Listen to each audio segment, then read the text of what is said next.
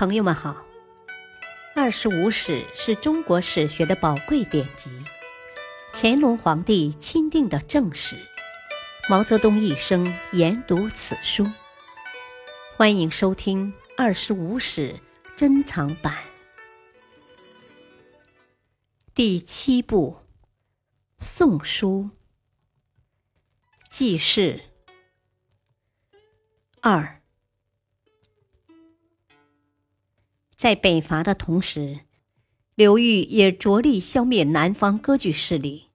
从义熙七年起，他先后打败了卢循、刘毅、乔纵和司马修之，南方出现了一百多年来没有过的统一。在完成这些军事行动后，东晋再也没有存在的余地了。元熙二年（四百二十年），刘裕建宋。仍建都建康，改年号为永初。刘裕以军功起家，由布衣而至帝王，懂得民事的艰难，又发迹于东晋之末，亲历了门阀政治的必败。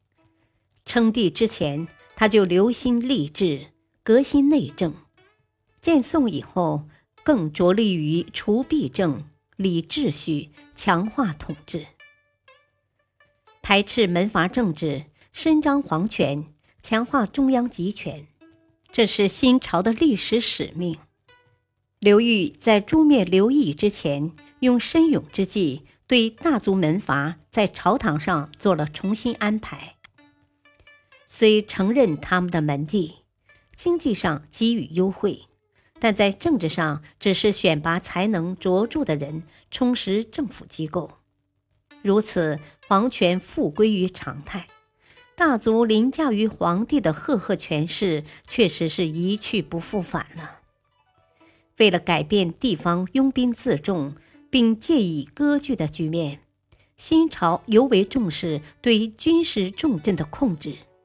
荆州、扬州及南徐州，盖由皇室宗亲出镇，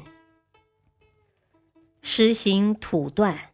从经济上加强集权。东晋以来，侨治郡县虽曾起过积极作用，但行之既久，弊端日生，版籍不定，户口混乱，国家难治。侨户为大族荫蔽，不服租役，大族得益，国家亏损。虽自成帝起，朝廷屡行土断。但措施不力，效果不显。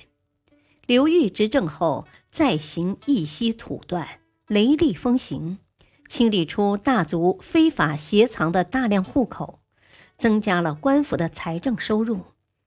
永初年初，他又下令严禁地方滥征赋役，减少部分杂税，废除用官府之名占据的屯田及园池，诸种措施。多管齐下，既保证了政府收入，也有利于发展生产。刘裕治国严整，提倡节约，自己率先力行，与门阀大族的不求进取、穷奢极欲相比，新朝却有一番奋发的气象。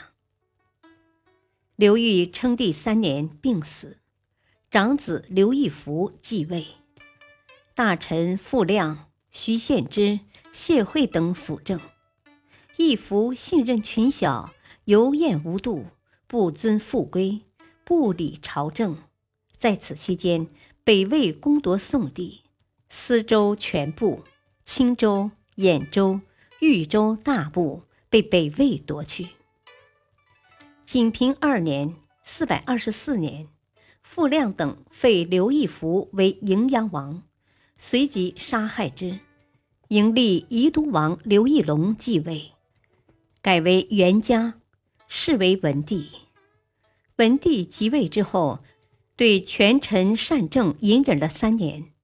元嘉三年，以废立为由杀傅亮，逼徐献之自杀，并发兵讨伐谢惠。自此，刘宋政权复归巩固，皇权有所加强。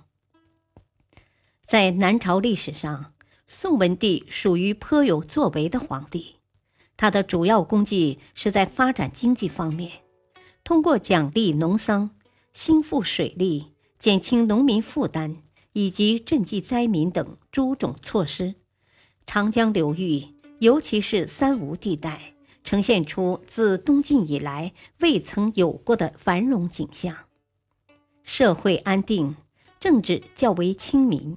生产有较大发展，史称元嘉之治。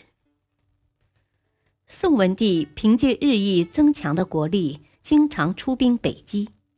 元嘉七年（四百三十年），宋朝廷派遣右将军道彦之统军北伐，一度收复了司、兖、豫诸地，却由于战略失误，导致败北。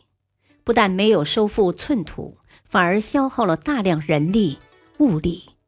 在以后十余年时间里，北魏太武帝纵横驰骋，统一了黄河流域。元嘉二十七年，南北两个全盛的国家爆发了一决存亡的南北大战。